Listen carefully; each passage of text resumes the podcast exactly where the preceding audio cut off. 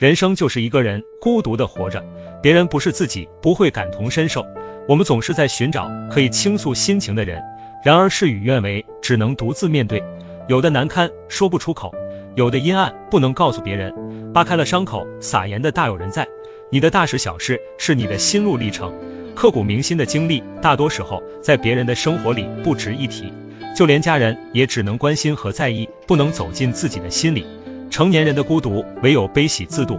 不同的处境有不同的路，走在不同的路上，各有各的感悟。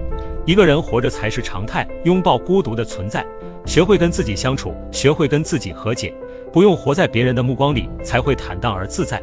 自己的生活自己去过，冷暖自知，他人难悟。活明白了，变得不想解释，不想争辩，不想讨好别人。越来越沉默，不再打扰别人的生活，甚至连逢场作戏都懒得去做。两年学说话，一生学闭嘴。加油吧，习惯孤独。